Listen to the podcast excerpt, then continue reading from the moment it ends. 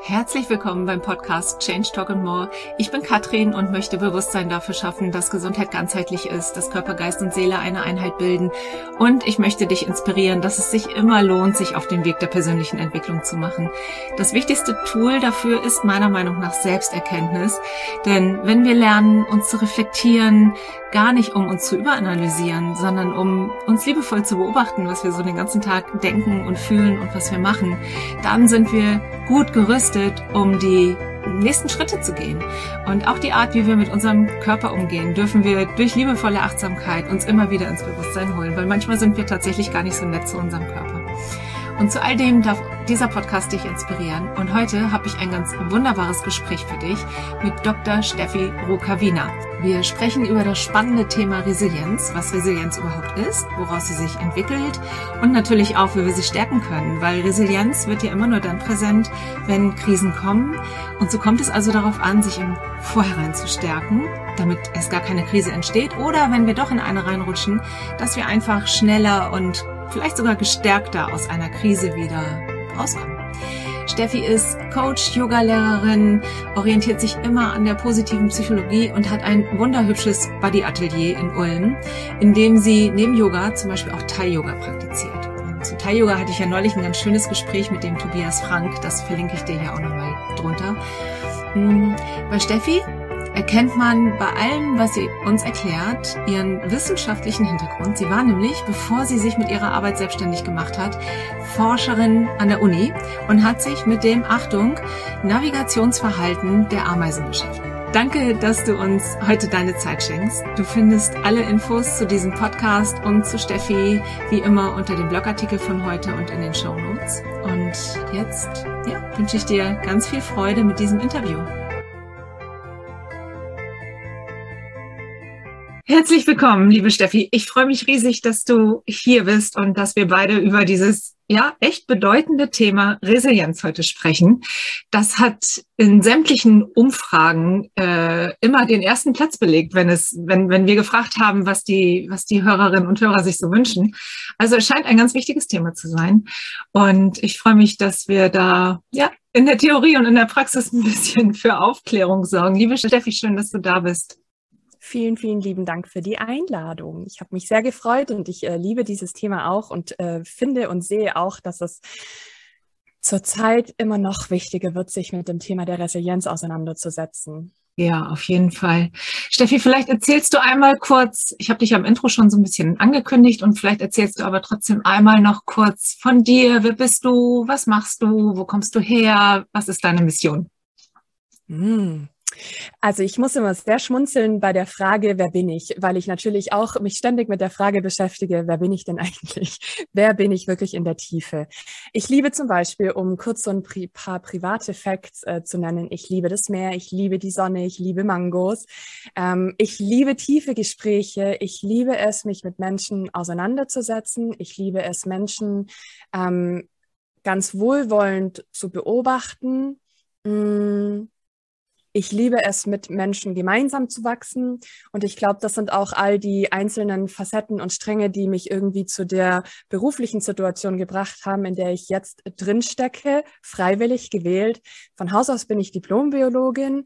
Ähm, ich hatte ganz am Anfang lustigerweise am Navigationsverhalten der Ameise geforscht. Ähm, ich hatte mit Wanderheuschrecken geforscht. Ich wollte als kleines Kind tatsächlich immer Affenforscherin werden, Verhaltensforscherin. Wie cool. Ähm, mh, was mich auch so ein bisschen zu dem Thema der Biologie auf jeden Fall bewegt hatte. Naja, und hatte dann aber beschlossen, okay, diese Grundlagenforschung ist wichtig. Ähm, mir hat die Uni-Arbeit sehr viel Spaß bereitet. Aber ich habe gemerkt, ich mag mit Menschen arbeiten. Und dann hatte ich das große Glück, tatsächlich ähm, auch nicht nur Glück, sondern auch ganz viel Durchhaltevermögen ähm, im Bereich der Emotionsforschung in der Sektion medizinischen Psychologie meine Doktorarbeit zu absolvieren und habe da festgestellt, Emotionen sind so spannend. Die Wissenschaft und das Wissen vermitteln bereitet mir so viel Freude, dass ich schon während der Promotion quasi eine Coaching-Ausbildung absolviert habe, mhm. während der Promotion schon für mich das Yoga wieder reaktiviert hatte, die Yoga-Praxis. Ich hatte die schon im Studium, aber dann auch wieder verloren, um ehrlich zu sein. Irgendwie aus den Augen, aus dem Sinn, ja.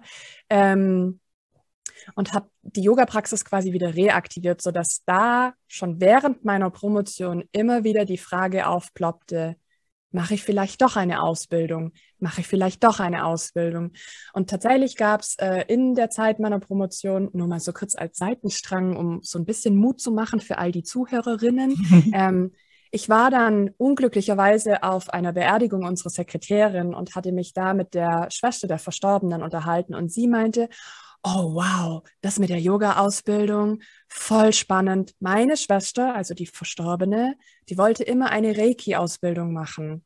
Und da habe ich dann für mich beschlossen, okay, ich mache das jetzt mit der Yoga-Ausbildung. Ich probiere das und was dann sich daraus entwickelt, das wird man ja dann sehen. Das hat mir auf jeden Fall ähm, diesen letzten Rest noch gegeben. Ja, und dann kamen einfach zusätzlich noch weitere Ausbildungen, wie zum Beispiel die Ausbildung zur Anwenderin der positiven Psychologie, die Ausbildung zum äh, Emotionscoaching, ähm, die Ausbildung zur Mimikresonanzberatung, einfach Ausbildungen, die mir noch mehr Tools, noch mehr Methoden mit an die Hand äh, gegeben haben, um Menschen bestmöglich darin zu unterstützen, mit Veränderungen, mit Krisen, mit Herausforderungen quasi ja zu empowern, zu stärken und sie auf so einer ganzheitlichen Ebene zwischen Körper und Geist, zwischen Körper und den Gedanken und den Emotionen quasi ja zu stärken. Oh, voll schön. Ich habe voll die Gänsehaut bekommen eben, als du das mit der Beerdigung erzählt hast. Ja, ich hatte auch so einen, so einen Moment, also wenn ich da auch noch mal kurz einen Seitenstrang aufmachen kann, äh, weil der auch ganz doll zu meiner Geschichte äh, gehört, hing auch mit äh, zwei Todesfällen zusammen und wo, wo ich dann auch eben gedacht habe, ne, auf was für ein Leben gucke ich eigentlich zurück und auf was für ein Leben möchte ich irgendwann zurückgucken und wo ich dann auch gesagt habe, da darf noch mehr kommen. Mhm. Und deswegen ist es so schön, wenn ja, wenn die Menschen dann auch wirklich den Mut haben, da für sich loszugehen und Dinge zu verändern. Und ich habe dich ja auch, ich nehme dich ja auch als einen Menschen wahr, der total in Verbindung geht ne, mit allen. Also du hast ja auch einen großen Instagram-Kanal und ähm, deine Praxis, die du da in Ulm mhm. hast, wo du ja viel mit Menschen bist. Und ich dachte gerade, als du so von den Ameisen und den Heuschrecken erzählt hast, mhm. das klingt eher so, als wenn man da eher so in seinem Kämmerlein sitzt und ähm, ja, halt so brainy irgendwelche Sachen erforscht, aber eben nicht in Verbindung geht. Ne? Total, total. Und ähm, das, ist eine Facette, die ich nicht missen mag in meinem Leben, ja. ähm, weil diesen Anteil habe ich, ja. aber er stärkt mich nur, wenn ich diesen Anteil quasi dann unter die Menschen bringen darf. Wenn ich mit meinem Nerdy-Wissen, mit meinem ich lese hauptsächlich nur Sachbücher, mhm. Brain. Also ich bin da, glaube ich, ein bisschen komisch. es bereitet mir einfach unglaublich viel Freude, das dann an die Menschen heranzubringen und eben nicht ja. in meinem stillen Kämmerlein zu bleiben. Ja, so, ja. Ähm, ja. Und ich finde das ja auch immer so wichtig, dass man die Dinge wirklich versteht, weil nur, nur wenn wir die verstanden haben, glaube ich, fällt es, fällt es uns auch leichter, in die Veränderung zu gehen, weil wir dann wissen, warum.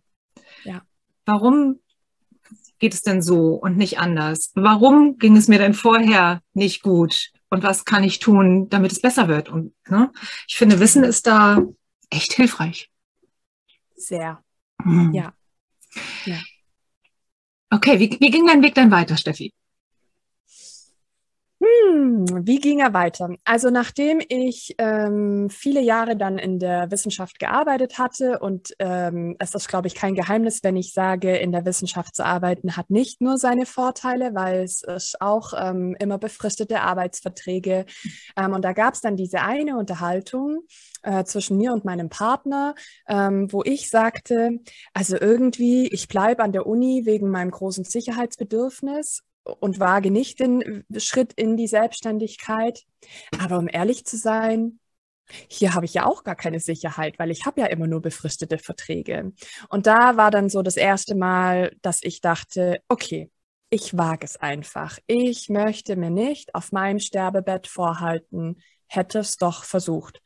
Und ich habe mir, also ich habe alle Szenarien durchgedacht, ich hab, bin alle Szenarien durchgegangen. Ich finde das hilft mir tatsächlich auch und ich ähm, finde, dass das gar nichts Dramatisches ist, sondern ich habe wirklich für jedes Szenario, das mir in den Sinn kam, nach Lösungsstrategien Ausschau gehalten und dann stand fest, okay, selbst wenn das nicht gut geht, mhm. ja, dann finde ich halt wieder einen, einen Beruf in der Anstellung. Mhm. Na und?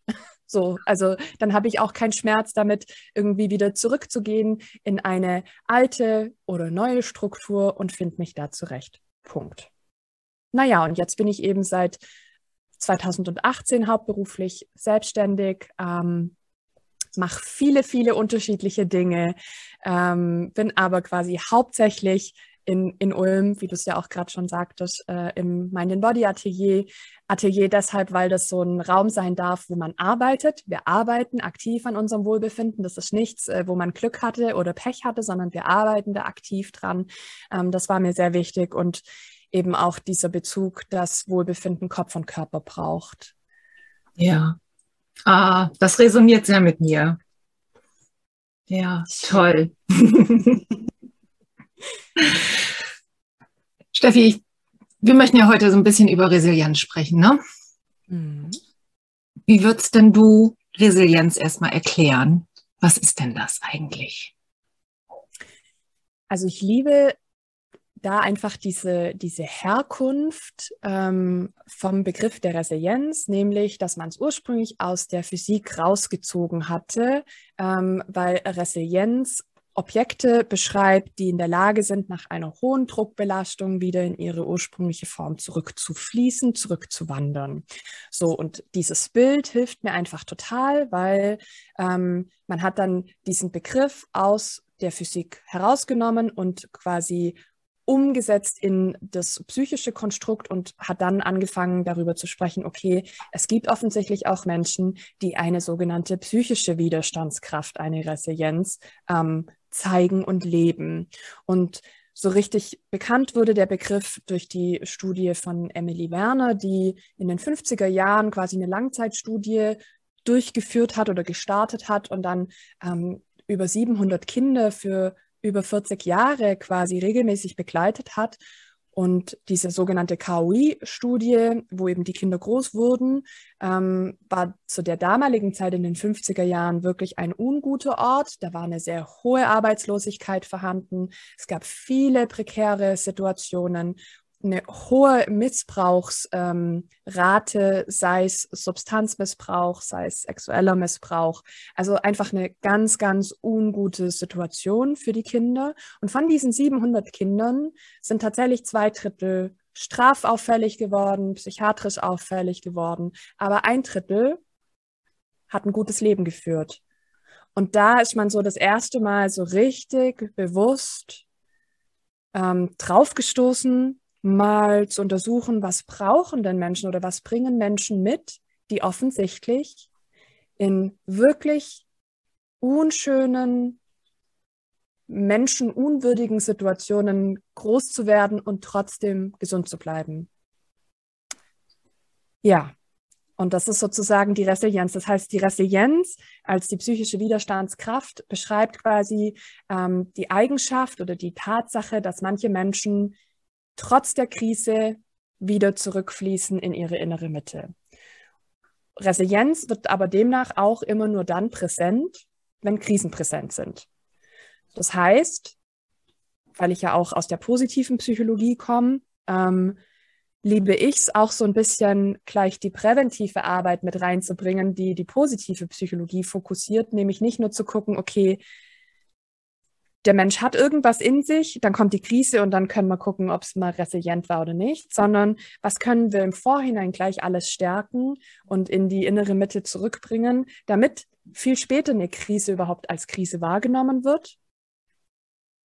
Und falls die Krise da ist, dass die Person viel schneller zurück in die innere Mitte wandert und noch gestärkter davor da ähm, herausgeht. Also man spricht dann auch vom sogenannten posttraumatischen Wachstum, was mhm. ich an der Stelle tatsächlich noch ein bisschen schöner finde. Mhm. Schön, habe ich noch nie gehört. Posttraumatisches mhm. Wachstum. Alle kennen es immer nur unter dem posttraumatischen Belastungsstörung, ja. aber dass es auch ein Wachstum gibt, ähm, vergessen ganz viele. Ja, ja, also es ist so, so ganz logisch irgendwie, ne, dass wir alle ja aus, aus unseren äh, dunkelsten Momenten auch gestärkt rausgehen. Ähm, ja. Und dieser Begriff, der gefällt mir gerade sehr. Was würdest du sagen, was, was sind so die, die Basics oder die Erfahrungen oder die Zutaten, die man braucht, um Resilienz zu entwickeln? Also um da auch so ein bisschen Wissenschaft mit, mit äh, reinzubringen, ähm, man weiß eben ebenso aus Langzeitstudien, dass ähm, vor allen Dingen in hochprekären Situationen im Kindesalter reicht oftmals eine einzige Bezugsperson, die den Unterschied machen kann. Eine Bezugsperson, die diesem Kind oder dieser Person quasi das Gefühl gibt, wichtig zu sein, ja. normal zu sein, dass Emotionen, die man hat, dass die da sein dürfen. Ja, ähm, also eine Person kann schon den Unterschied machen. Und da kriege ich regelmäßig äh, Gänsehaut, weil ich mir denke, okay, jede Person auf dieser Welt, die sich für nicht wichtig erachtet, man kann für die andere Person die ganze Welt darstellen. Ja, und quasi 50 Jahre später so dieser rettende Anker gewesen mhm. sein. Also, huh, ähm, deswegen bitte niemals äh, sich als unwichtig ähm, erkennen. Mhm. Und in der positiven Psychologie sind es quasi fünf Dimensionen, die ich liebe, die ich regelmäßig selbst praktiziere und die ich überall, wo man mich fragt und wo man mir die Möglichkeit gibt, sie zu teilen, ich immer wieder teile. Tada! Tada, bitte. Genau. genau. Also ähm, man, man spricht vom sogenannten PERMA-Akronym, also hinter diesem P-E-R-M-A, hinter diesen äh, Buchstaben ähm, verstecken sich quasi fünf Dimensionen, die elementar sind. Hinter dem P steht der Begriff der positiven Emotionen. Ich würde das gerne so ein bisschen größer aufspannen und sagen, ein guter Umgang mit Emotionen tendenziell. Ja, also um resilient zu sein, ist wichtig, die eigenen Emotionen zu erkennen. Es ist wichtig, die eigenen Emotionen identifizieren zu können. Es ist wichtig, die eigenen Emotionen regulieren zu können. Und es ist wichtig, die eigenen Emotionen auch im Zweifelsfall erstmal auszuhalten, wenn die da sind. Ja, dann ist so ein Gefühl von Scham und Schuld schrecklich. Es ist nicht schön. Es ist auch nicht schön, Ärger zu verspüren, aber es ist menschlich. Die haben wir alle. Jeder, der behauptet, stimmt nicht, die lügen. so, ähm, Emotionen sind wichtig, die dürfen da sein. Ähm, das heißt, da auf jeden Fall einen guten Zugang zu sich finden, auf die Suche gehen nach, was steckt denn eigentlich hinter meiner Emotion, weil es stecken immer Bedürfnisse da dahinter. Also eigentlich ist prima, Emotionen zu haben, weil die zeigen uns immer, da läuft es gerade gut, da läuft es gerade nicht gut. Ja. Ähm, Ausschau danach zu halten, welche Strategien ich anwenden kann, um wieder meine Bedürfnisse zu füllen, die auf jeden Fall als wichtig zu achten. Das heißt nicht, dass ich ganz egozentrisch werde und nur noch auf mich acht gebe. Ähm, aber das bedeutet, dass ich in so einem Modus bin von mir geht so gut, dass ich mich auch um andere gut kümmern kann. Weil es hat natürlich niemand was davon, wenn man selbst total in der Krise drinsteckt. Und alle rutschen damit rein. Also es wäre ja scheußlich. Ich muss auf diesem Level sein von mindestens, mir geht es gerade so gut, dass ich mich auch um andere kümmern kann. Dieser emotionale Aspekt, da könnte ich übrigens auch einen ganzen Tag drüber reden, ja, ähm, der macht auch für viele Traumata, ähm, was ja wirklich im Konzept und im Kontext von Resilienz extrem wichtig ist und manchmal ganz nah beieinander, also ganz nah beieinander liegt. Ja, ich, dass so diese Krise oder ein Trauma, das Menschen erleben, hm, das ist was ganz Individuelles. Ja, also eine vermeintliche Kleinigkeit kann ein traumatisches Erlebnis für eine Person darstellen. Und meistens wird es zu einer Krise oder zu einem Trauma, wenn die Person sich emotional nicht in der Lage gefühlt hat, damit umzugehen. Ja. Dann würde das im Zweifel abgekapselt, dissoziiert, irgendwie versucht zu verdrängen. Mhm. Ja, also es hat eigentlich immer mit dem Thema der Emotionen zu tun. Genau, und das ist ja auch die Erklärung dafür, dass es viel, viel häufiger im Kleinkindalter geschieht, einfach weil wir da noch gar nicht die äh, Ressourcen und, und kognitiven Fähigkeiten haben, das alles einzuordnen und ja auch noch gar keine Resilienz entwickeln konnten. Ne? Die Erlebnisse prasseln auf uns ein und wir sind dem als Kleinkinder hilflos ausgeliefert. Ja. Und können dann ganz häufig nicht anders, als sie wegzudrücken oder ne, sonst wie ja. Abwehrmechanismen äh, ja. uns zu schaffen. Was in dem Zeitraum ja dann auch quasi eigentlich, könnte man sagen, eine Form von Resilienz ist, ja. dass es wichtiger ist, das erstmal zur Seite zu packen ja. und zu gucken, dass man das ähm, Leben jeden Tag irgendwie für sich meistert. Ja. Aber dann ist einfach wichtig, drauf zu gucken, dass man bestimmte Dinge löst, damit sie einen einfach nicht mehr unbewusst ähm, ungut beeinflussen. Mhm. Ja. ja. Ähm, Genau, nach den positiven Emotionen. Und da sagt halt die positive Psychologie, und das finde ich übrigens auch total spannend, wenn man sich den Unterschied anguckt zwischen glücklichen und unglücklichen Personen, denken viele immer, okay, die glücklichen Personen haben halt weniger Hindernisse oder weniger Krisen. Das stimmt aber gar nicht. Ähm, glückliche Personen legen einfach viel mehr Wert auf positive Emotionen. Also die nehmen die angenehmen Emotionen viel mehr wahr, präsenter wahr, erinnern sich lieber an die zurück, schreiben sie sich auf. Das ist übrigens schon mal der erste Tipp. Unbedingt die guten Dinge aufschreiben, wirklich aufschreiben, weil unser Gehirn ist evolutionär prädestiniert dafür mit dem sogenannten Negative Bias, also mit dieser negativen Einfärbung, beschäftigt sich unser Gehirn viel lieber mit diesen bedrohlichen Dingen ja. was nicht gut lief, was blöd war, wo ich blöd war, wo die andere Person blöd war. Ähm, dass es gemeiner ist, weil das auch dann bedeutet, dass wir uns viel eher an die unguten Dinge zurückerinnern können. Ich glaube, das kennen wir alle, ja. Also egal wie groß und gut mein Seminar war, wenn nur eine einzige äh, ungute Rückmeldung zurückkommt, ähm, an die erinnert man sich. So, huch, oje, oje, ja. Ähm, genau, da auf jeden Fall die positiven Emotionen äh, feiern und sie regelmäßig wahrnehmen, aufschreiben, körperlich spüren, wann fühle ich Stolz, wann fühle ich Neugier, wann fühle ich Dankbarkeit, wann fühle ich Ehrfurcht, dass ich staune, weil ich denke, wow, das ist für mich unbeschreiblich, was ich da erlebe. Der Mond, das Universum, schöne äh, Locations, Gebäude, was auch immer einem da irgendwie das Gefühl gibt von, wow, unglaublich, dass ich das erleben darf. Ähm, genau, da auf jeden Fall einen Fokus drauf legen. Nicht nur auf die unguten, sondern auf die guten Dinge. Und hinter dem E steht Engagement und beim Engagement, um wieder zurück auf die fünf Dimensionen zu kommen, ähm, hinter dem Engagement steht der Zugang zu den eigenen Stärken und ähm, die Stärken einbringen und da entwickelt sich dann Flow. Mhm. Ähm, auch ein Begriff, der äh, sehr in den Medien präsent war, Flow-Erleben zu schaffen und ähm, äh, es geht gar nicht nur darum, um den Flow-Moment zu erschaffen. Ja, das ist ein, ein guter psychischer Zustand, gar keine Frage. Aber auch zu verstehen, warum empfinde ich denn da genau Flow? Und zwar deshalb, weil ich da meine Stärken einbringe. Und Stärken sind natürlich extrem wichtige Ressourcen, die ich brauche, wenn ich in einer Krise drin stecke. Wenn, wenn sich entscheidet, bin ich jetzt resilient, ja, Bleibe ich in meiner Stärke? Bleibe ich handlungsfähig? Bleibe ich in meiner Selbstwirksamkeit, was übrigens auch ein ganz, ganz großer Faktor ausmacht zwischen erlebe ich mich ohnmächtig und habe ich dann das Risiko, in eine Depression reinzurutschen oder bleibe ich in der Selbstwirksamkeit, weil ich erkenne, boah, ich habe ganz schön viel in, in meiner Hand, ich kann viel verändern. Ich kann vielleicht nicht die Situation verändern. Ich kann auch übrigens meine Vergangenheit nicht verändern, aber ich kann jetzt drauf schauen und sagen, was kann ich jetzt machen? Ja. Mhm. Ähm, das heißt, da unbedingt sich mit den eigenen Stärken auseinandersetzen, gucken, was bringst du, was bringe ich, was bringen wir gemeinsam ganz individuell mit in diese Welt?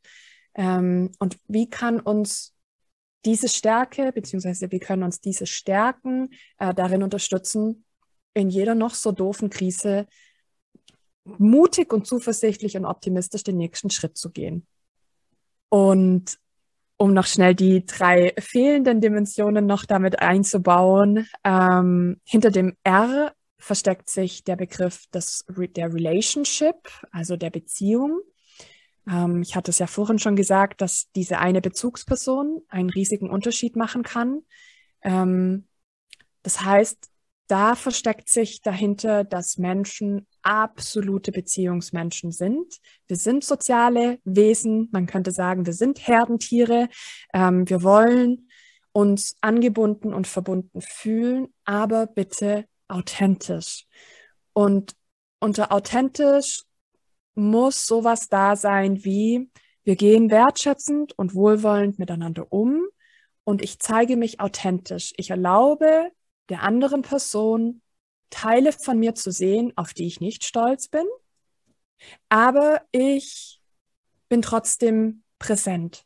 Also ich zeige mich vulnerabel. Und da ist mein Eindruck, vor allen Dingen, ich meine, die Pandemie hat ja jeder mitbekommen, ja, ähm, dass da ganz groß die Diskussion war, äh, vereinsamen Menschen dabei. Und ja, ich glaube, es äh, besteht die Tendenz, dass manche dann schneller aus dem Raster fallen. Aber dieses Gefühl von Alleinsein, von Isoliertsein gab es schon vor der Pandemie. Und das ist ein eindeutiges ähm, Zeichen dafür, dass manche Menschen, obwohl sie in der Nachbarschaft bekannt sind, bei der Arbeit bekannt sind, auch im Kontakt und Austausch mit anderen Menschen stehen, sich trotzdem nicht gesehen fühlen. Und das ist natürlich dramatisch. Ja, da ändert dann auch im Zweifelsfall eigentlich nichts, ob das jetzt nur eine Verbindung zwischen zwei Bildschirmen ist, ähm, sondern wenn ich mich nicht zeige, so schwierig. Ja. Das heißt, die Beziehung nach außen ist extrem wichtig, aber auch die Beziehung nach innen. Ähm, das heißt, oh, ich könnte so viel, ja, ich muss mich so ein bisschen zusammen, so ein bisschen zusammenreißen. So die Beziehung hier. die Beziehung nach innen ist, ähm, da gibt's auch einen ganz schönen neuen Forschungszweig, der relativ neu ist, seit ein paar Jahren, hauptsächlich durch die Forscherin Christine Neff ähm, quasi nach vorne getrieben ähm, zum Thema Selbstmitgefühl. Was ich total spannend finde, weil früher dachte man immer, okay, ein hoher Selbstwert ist wichtig. Heute wissen wir, ja, ein stabiler Selbstwert ist wichtig. Ein Selbstwert, der es dir möglich macht, zu erkennen, du bist zumindest okay. Ja, du bist so wichtig, dass du zumindest auch mal Ansprüche stellen darfst.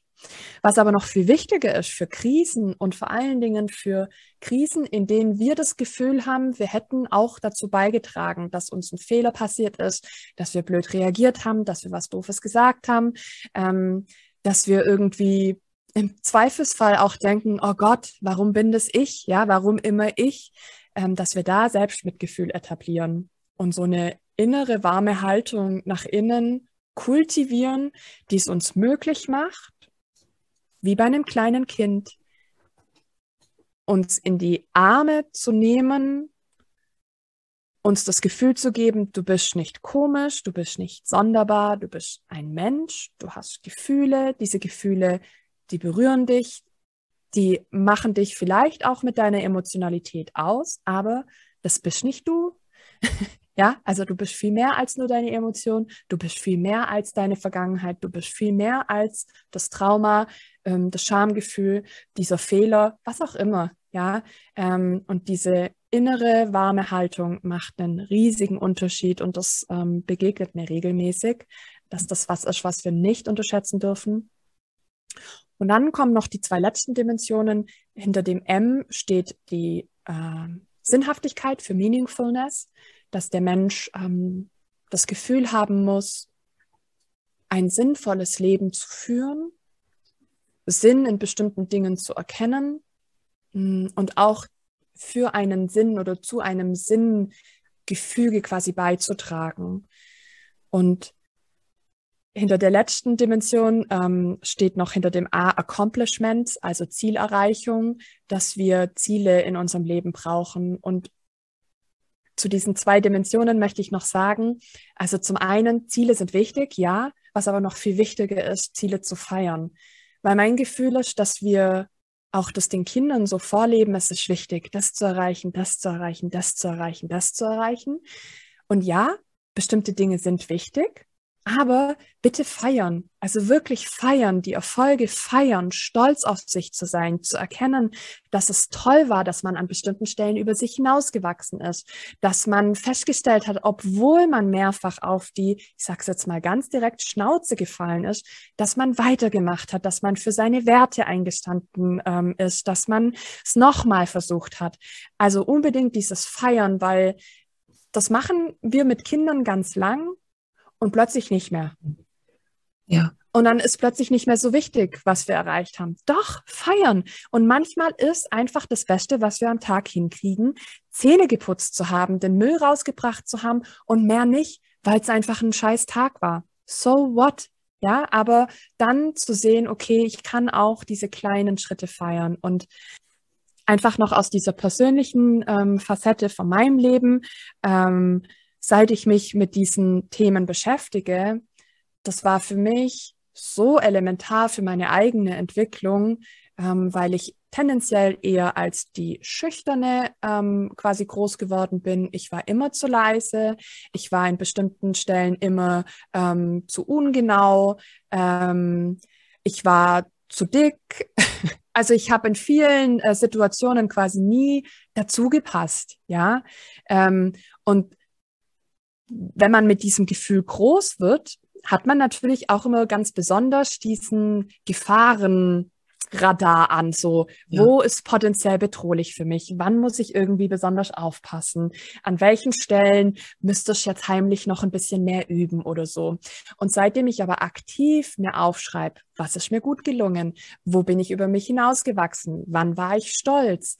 Ähm, wie feiere ich das? Seitdem wird es so ein das läuft ganz von allein. Also ich traue mich da immer mehr zu wachsen und damit will ich unbedingt allen Zuhörerinnen auch wieder hier Mut machen.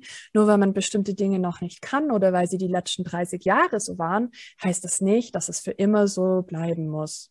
Wir können uns verändern. Das Gehirn verändert sich, solange wir leben. Erst ab dem Moment, wo wir tot sind, ja, ab da ist quasi irreversibel. Aber bis dahin können wir so viel verändern. Deswegen so bin ich halt, ist keine Ausrede. Ja. Oh, wow. Da war, da war richtig, richtig viel drin. Mm, schön. Ich möchte nochmal zurückkommen. Ähm, äh, du hattest am Anfang, ich weiß jetzt nicht mehr, bei welchem Buchstaben das war. Mhm, nicht schlimm. Weg verloren. ähm, davon erzählt, dass unser Fokus ja häufig auf dem ist, was nicht gut läuft, ne? Das, was eher doof ist, das, was uns eher stört. Und ich für mich war das auch eine Riesenerkenntnis, äh, als ich dann irgendwann gelernt habe, tatsächlich gelernt habe, ich musste ganz viel über meinen Verstand das erstmal in mir aufnehmen sozusagen, als ich gelernt habe, dass das genau die Aufgabe meines Verstandes ist, mich vor Gefahren zu schützen. Und in, dann in dem Moment ist es ja auch wieder ein super Tool von meinem Körper. Hey, wow, der will mich beschützen, der passt auf mich auf. Wie gut, mhm. dass der den Fokus auf den Negativen hat. Und wie gut, dass ich mich aber auch anders entscheiden kann und ganz bewusst meinen Fokus dann auf das Positive richten kann, wenn ich weiß, er macht das nicht von alleine. Mhm. Ne, weil der will immer eher auf das gucken, was doof ist. Ja. In dem Moment, wo ich aber weiß, dass mir das viel mehr gut tut, den Fokus auf das Positive zu haben, ja, mache ich das ganz mit Absicht. Ja. Ja. Und es geht ja ganz vielen so. Ja. ja. also wirklich ganz, ganz vielen Menschen geht so. Und natürlich würde ich gerne behaupten, wenn man einmal diesen Shift hinbekommen hat, dann ist man für immer safe und gerettet. Mhm. Aber dem ist nicht so. Also ich vergleiche es immer mit, entweder wie Fenster putzen oder wie Zähne putzen. Mhm. Ja, also natürlich gibt es Menschen, die haben bessere Zähne und können es länger schleifen lassen, aber de facto, wenn wir die nicht putzen, wird's ungut. Ja. So, und wenn wir mit dem Gehirn nicht regelmäßig quasi immer wieder liebevoll drauf so, hey, guck mal, was lief da gut? Ja. Hey, guck mal, wann bist du da über dich hinausgewachsen? Wann war da der stolze Moment? Wann war da hier dieser Moment von Dankbarkeit, Wertschätzung, wie auch immer, ja? Mhm. Ähm, dann schwingen halt manche Menschen schneller wieder zurück. Ja. Und das ist ungut. Weil ich sehr davon überzeugt bin, dass so viele Menschen es leichter hätten, wenn sie es natürlich gleich von Kindesbein an auch ähm, vorgelebt bekommen hätten. Was ich übrigens auch nicht habe. Also ich habe es auch mir hart erarbeitet. mhm. Mhm Was glaubst du, was brauchen Kinder? Wie kann ich meinem Kind jetzt besonders viel Resilienz mitgeben, wenn ich jetzt gerade kleine Kinder habe und ich vielleicht selber von mir weiß, oh, irgendwie bin da gar nicht so gut mit ausgestattet? Was, was kann ich meinem Kind mitgeben? Mhm. Also um ehrlich zu sein, wenn man da nicht so gut ausgestattet ist, dann auch das so vorleben und zeigen, schau mal, es gibt Krisen und wir versuchen damit zurechtzukommen. Und es gibt bestimmte Dimensionen, auf die können wir Acht geben und die versuchen wir zu leben. Was will ich damit sagen? Mein Eindruck ist, und wie gesagt, ich will weder Krisen noch also da so eine Grenze zu ziehen, bis wohin ist eine Krise gut, ab wann wird es ein Trauma. Ähm, ich will das nicht glorifizieren. Ähm, natürlich habe ich Krisen in meinem Leben erlebt und durchlebt und kann auch jetzt im Nachgang mit Abstand sagen, ich hätte auf die eine oder andere Erfahrung verzichten können, komme aber ich bin jetzt im Nachgang für alle irgendwie dankbar, weil die haben mich zu der Version geführt, die ich jetzt heute bin.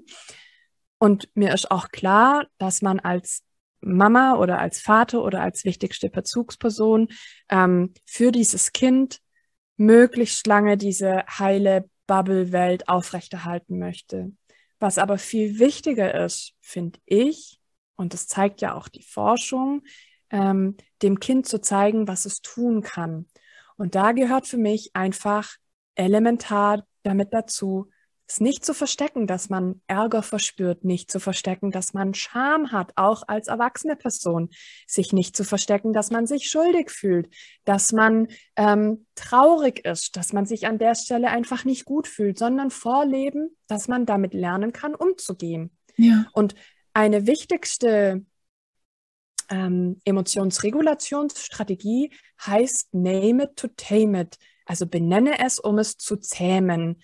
Ähm, und da gibt es bildgebende Studien, die darauf hinweisen, wenn wir in der Lage sind, eine Emotion, die gerade mit einer hohen Intensität präsent ist, wenn wir die benennen können, einfach nur sagen zu können, oh, das macht mich gerade unfassbar traurig oder wow, das macht mich gerade richtig wütend. Ja, also einfach in dem Moment, wo wir es benennen, schaffen wir es, Energie aus dem emotionalen Bereich unseres Gehirns quasi so ein bisschen abzuzapfen, wieder in Richtung präfrontalen Bereich.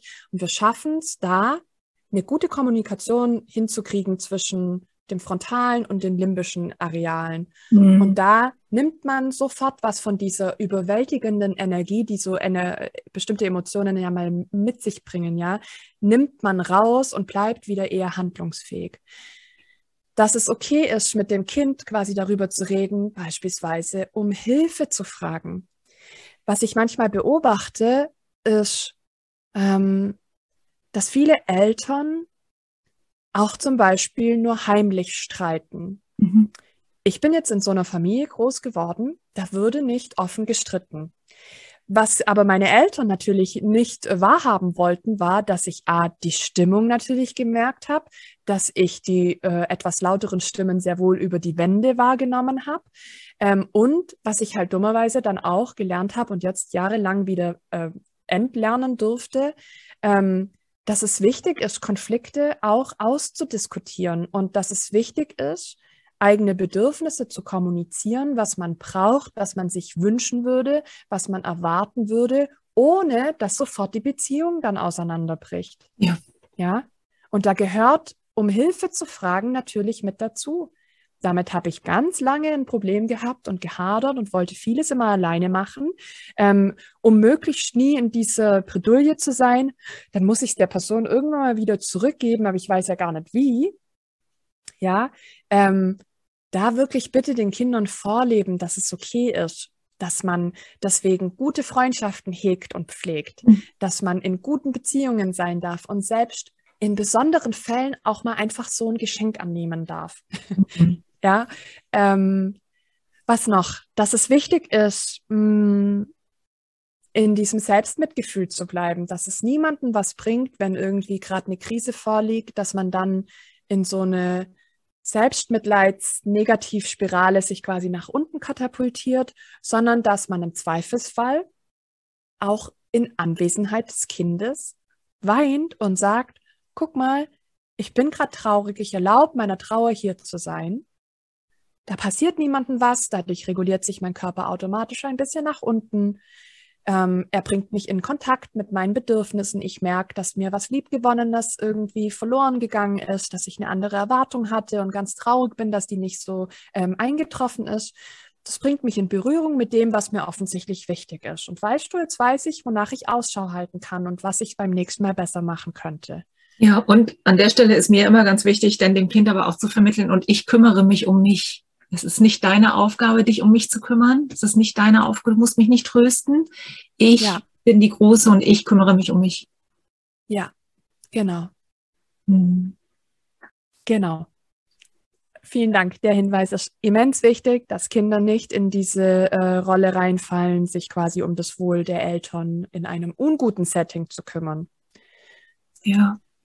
Also Masken abnehmen, die Kinder nicht beschützen wollen, sondern ne, im Rahmen ihrer Möglichkeiten das, das schon zu, zu verbalisieren, was gerade ist, einfach zu benennen, was gerade ist, sich zeigen. Ich glaube auch, das ist das größte Geschenk, was wir unseren Kindern ja irgendwie mitgeben können, ne? weil nur dann wachsen die ja auch schon damit auf, okay, man kann über Gefühle sprechen und die Welt geht nicht unter. Ich darf traurig sein und die Welt geht nicht unter. Ich darf wütend sein und Mama hat mich trotzdem lieb. Ähm, ne? Also auch was, was du sagtest, diese, ähm, äh, dieses in Beziehung bleiben, diese Objektkonstanz, das haben ja auch viele nicht, äh, nicht unbedingt so mitbekommen. Also hast du noch mehr, was äh, für Kinder da ganz wichtig ist? Ansonsten wäre ich noch ganz gespannt, was du sagst. Ähm, wenn ich mich jetzt selber noch frage, wie resilient bin ich denn? Woher weiß ich denn, wie viel ich habe? Gibt es da eine Maßeinheit? also äh, also tatsächlich eine Sache äh, würde ich gerne auch noch sagen, weil ähm, die mir auch persönlich einfach aus meinem persönlichen Erfahrungsschatz extrem wichtig ist, nämlich zu wissen, dass man ähm, sich immer weiterentwickelt. Ja. Und das, egal, wenn man so auf das große Leben draufschaut, insbesondere auch als kleines Kind, ähm, natürlich kann man immer nur aus dem eigenen Erfahrungsschatz heraus nach vorne blicken.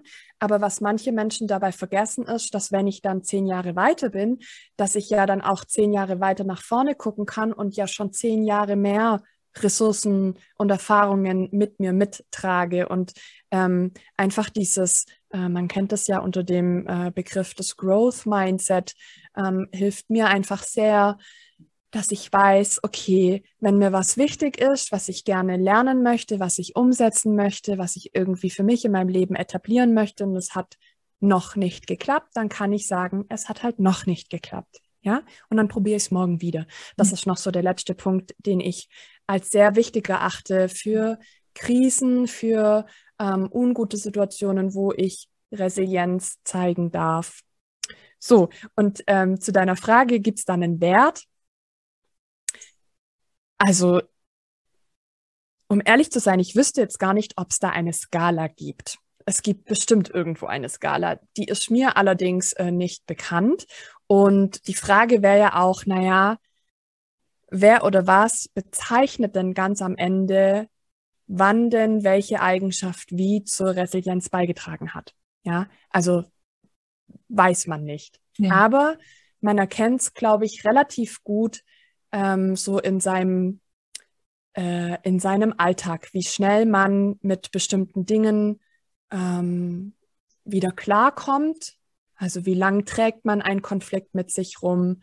Da weiß ich zum Beispiel, dass es bestimmte Tendenzen gibt, wenn ich da nicht auf mich aufpasse, wenn ich da nicht wirklich ins aktive Zutun meiner inneren Mitte zurückkomme, hätte ich, glaube ich, schon die Disposition eher für oh, ja. Also ähm, Negativen auch zu verharren sozusagen und dir immer wieder die Geschichte zu erzählen. Genau, genau. Also es ist wirklich besser geworden über die letzten 10, 15 Jahre.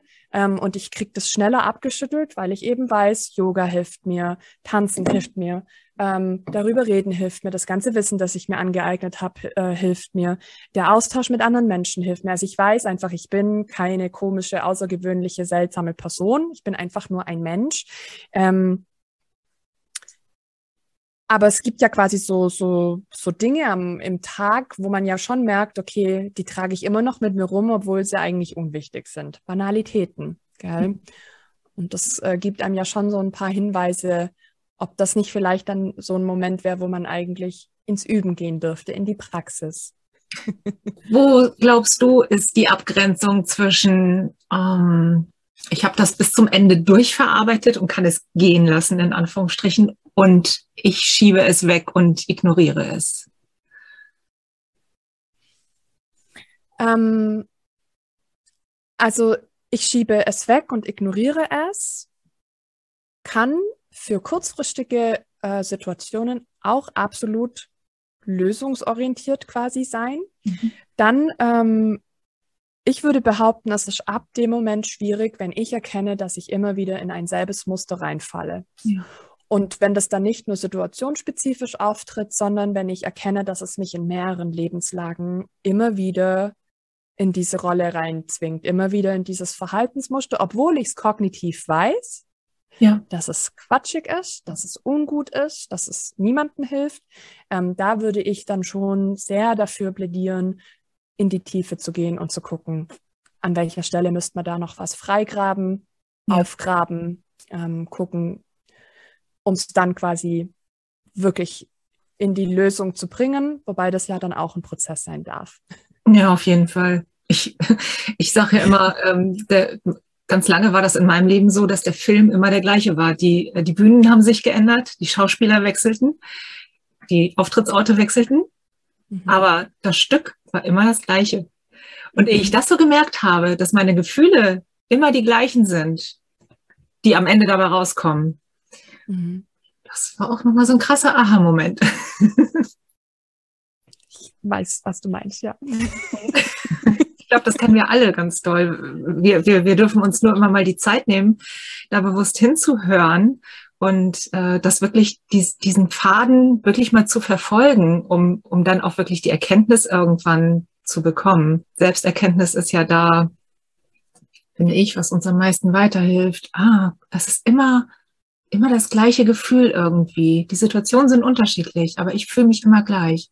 Und wenn ich dann da noch weiter drunter gucke, nur mein Bedürfnis, was da drunter liegt, ist immer gleich. Mhm. Ja. Ja. Und ich glaube, wir haben alle, ich weiß nicht, wie ist deine Erfahrung da? Haben wir, haben wir alle irgendwie einen so einen Faden, der auf ein Gefühl und ein Bedürfnis am Ende hinausläuft, wie bei diesen Bildern, ja. wo die Luftballons da oben hängen und so? Ja. Ja. Also ja. Hm. Ich glaube, ähm, Natürlich dann auch in Anlehnung an das, wie wir es natürlich im Elternhaus vorgelebt bekommen haben, gell, an welcher Stelle da bestimmte Konflikte am stärksten präsent waren oder welche Emotion am meisten ähm, verdrängt würde oder äh, am seltensten drüber gesprochen würde. Ähm, aber wir haben alle diesen einen Strang oder, wie ich es auch manchmal sage, diese eine Entwicklungsachse.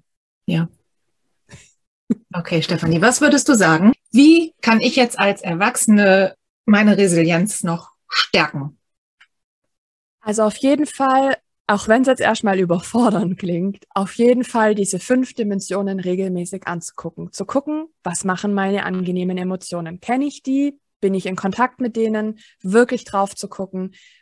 Wann spüre ich angenehme, positive Emotionen? Ähm, wir kennen alle den Begriff der Psychohygiene. Ich würde an der Stelle auch sagen, lasst uns eine Psycho-Emotionshygiene betreiben. Ja, zu erkennen, wann ich am Tag mit welcher Emotion oder mit welchen Emotionen ähm, rumwurschtel. Mhm. ähm, ja, erlaube ich quasi der bunten Vielfalt, erlaube ich die, erlaube ich der diese Bühne, da, darf da viel Buntes entstehen oder bin ich immer in meinem grauen, trüben Dingsbums ja. unterwegs, in meinem seltsamen Theaterstück? Ja. Ähm, das wäre mir ganz arg wichtig, als erwachsene Person ähm, regelmäßig mit den Emotionen zu arbeiten. Was mir auch ganz arg wichtig ist ähm, für die Resilienz, weil wir ja quasi gucken wollen, dass wir alles immer parat haben für Krisen oder potenzielle Krisen. Und da sind die eigenen Akkus immens wichtig, der eigene Energiehaushalt. Es gibt so dieses Bild von Werteglück und Wohlfühlglück. Werteglück empfinden wir immer dann, wenn wir Ziele erreichen, wenn wir unsere Werte verfolgen. Wohlfühlglück brauchen wir aber auch, um ähm, genügend Energie dafür bereitzuhalten. Wohlfühlglück ist quasi das Leben zu genießen, das angenehme Leben zu zelebrieren. Das heißt, je besser ich Werteglück und Wohlfühlglück für mich etabliert habe, kultiviert habe, ich erkenne, dass ich gefüllte Akkus habe und wenn die nicht mehr gefüllt sind, dann ist mein Job, die wieder zu füllen. Dann ist mein Job, dafür Sorge zu tragen, die wieder zu füllen, weil wenn eine Krise entstehen sollte, dann kann ich nicht auf minus zehn Prozent Akku irgendwie da rumhantieren. Geht nicht. Ja, also da sind wir keine Wunderwesen. Ähm, das heißt, da auf jeden Fall gucken, dass man zumindest immer in diesem guten, guten mittleren Bereich unterwegs sind. Und als letzten Punkt, der nicht der letztwichtigste Punkt ist, sondern wirklich äquivalent gleich wichtig, ähm, in einer guten Beziehung mit sich und mit anderen zu sein. Mhm. Darauf zu achten, dass ich das Gefühl habe, ich bin okay mhm. und darauf zu achten, dass man mindestens eine Person im Leben hat, wo man sich so zeigen darf, wie man ist. Mit allem, was da ist. Und wenn diese drei Stränge da sind, hat man meines Erachtens wirklich das Wichtigste, um in Krisen handlungsfähig zu bleiben, schnell wieder in die innere Mitte zurückzufinden, schnell wieder dieses Gefühl von Harmonie ähm, im Innen für sich zu kultivieren, was ja dann im Idealfall einem das Gefühl gibt, resilient zu sein oder vielleicht sogar auch aus der Krise gestärkt herauszuwachsen.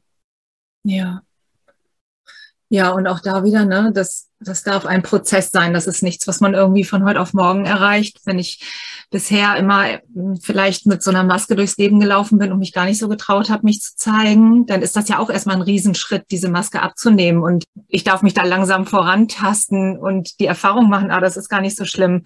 Der andere findet mich jetzt äh, nicht doof, nur weil ich mal schlechte Laune habe, ne? Oder weil, weil ich anders bin. Im Gegenteil, die meisten Menschen finden ja Menschen, die, die Ecken und Kanten haben, sag ich mal, viel attraktiver als die, die sich immer ja so so aalglatt, sag ich mal, zeigen, ne? die die nirgendwo anecken wollen.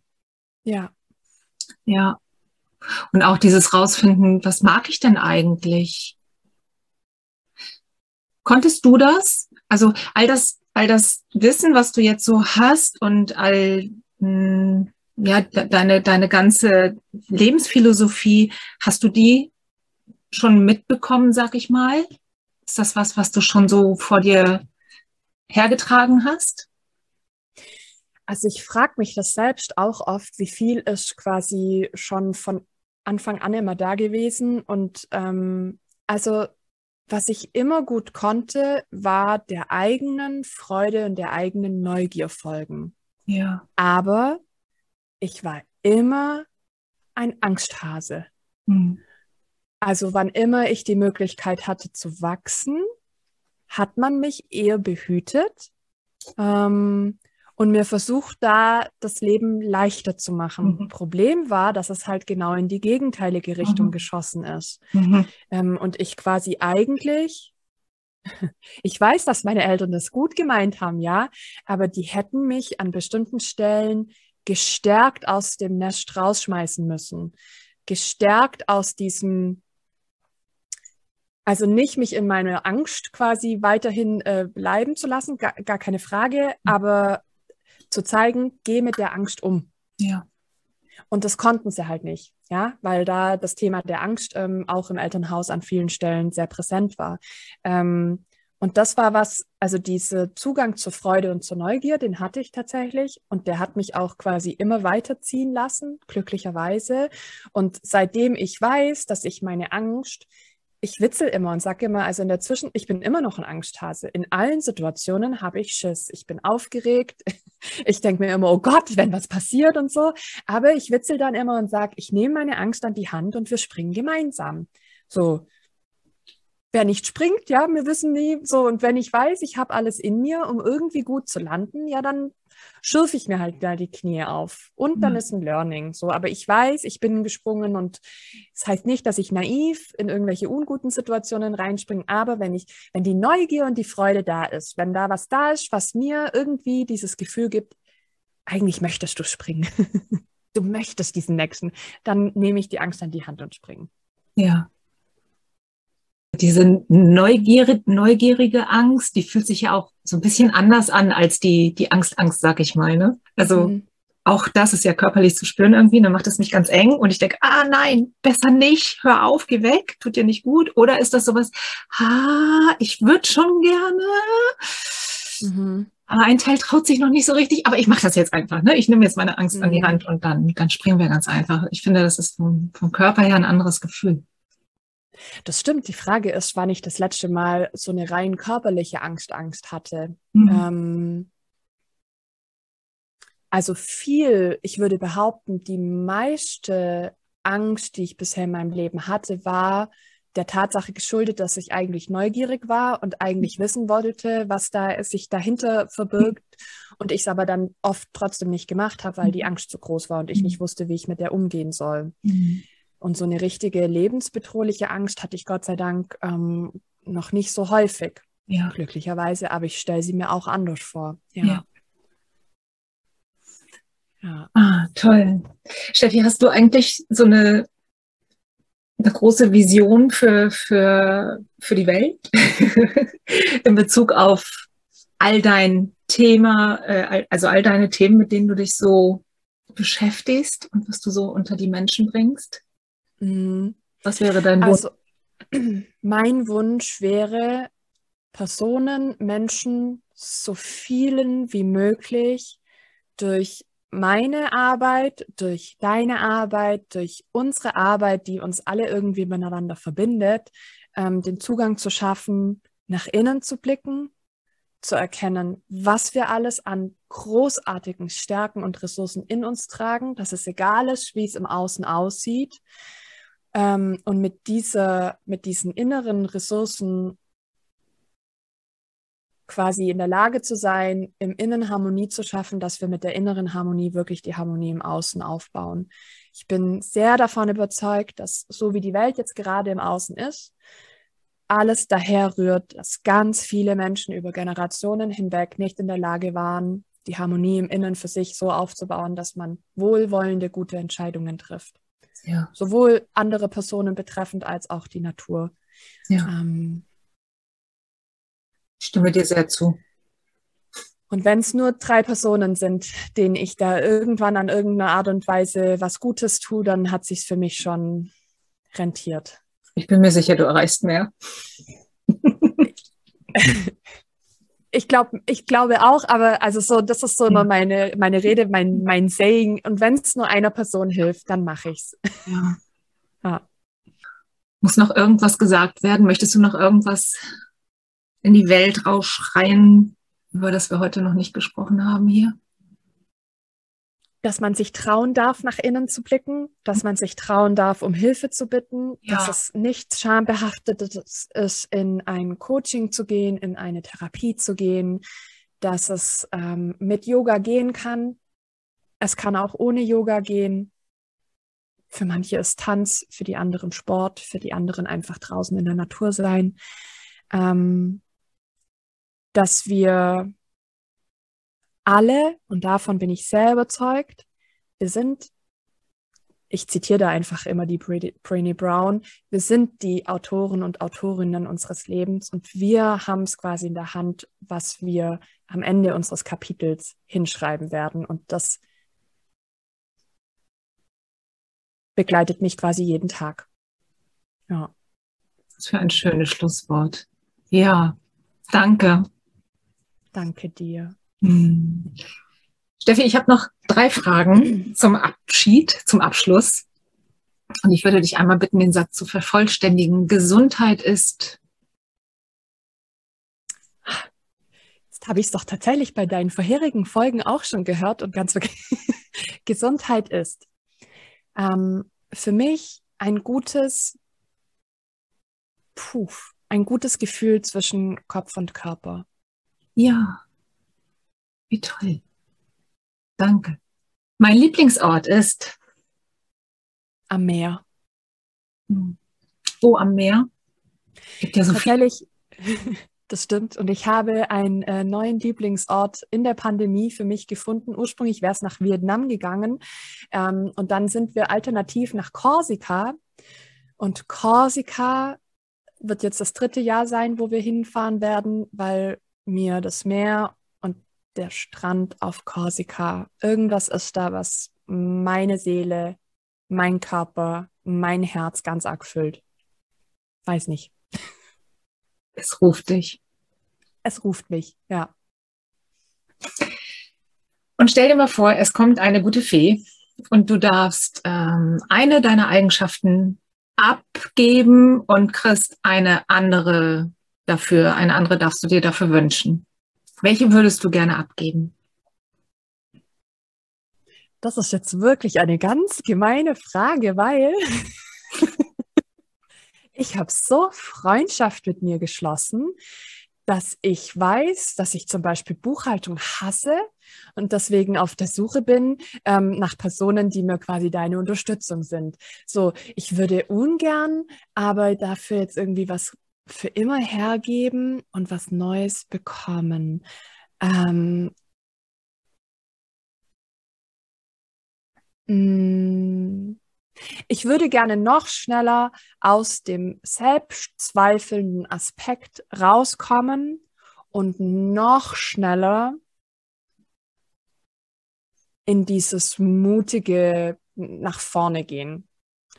Da würde ich so ein bisschen am Grad was ändern. So nicht, dass ich blauäugig in alles reinhüpfe, aber es dürfte gerne noch ein bisschen schneller gehen. nicht dieses ganz langsame Prozessieren. Ja, ich habe, ich habe eine, ein Bild dazu, was du meinen könntest. Ja. Super, vielen, vielen Dank. Oh, Steffi, das war, das war ein ganz wertvolles Gespräch.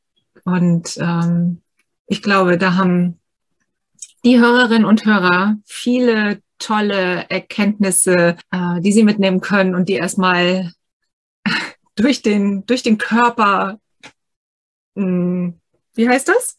wandern dürfen und mhm. sich da entwickeln und wachsen und so weiter. Ähm, du hast super, ja, man, man merkt dir total an, dass du dafür lebst, dass, dass das deine Leidenschaft ist, diese Arbeit mit Menschen und das Gute aus den Menschen so rauszuholen und immer, immer weiter in dieses bewusste, verantwortungsvolle, selbstwirksame und selbstliebende, ja, in diese selbstliebende Qualität auch zu kommen. Vielen, vielen Dank, dass du all das mit uns geteilt hast. Vielen Dank dir, vielen Dank für die Plattform, vielen Dank fürs Zuhören und ähm, super gerne melden, wenn irgendwie was unklar ist. Ich beantworte sehr gerne Fragen. Ich äh, stehe gerne mit, mit dir, mit allen im Austausch. Ähm, ich freue mich. Vielen Dank.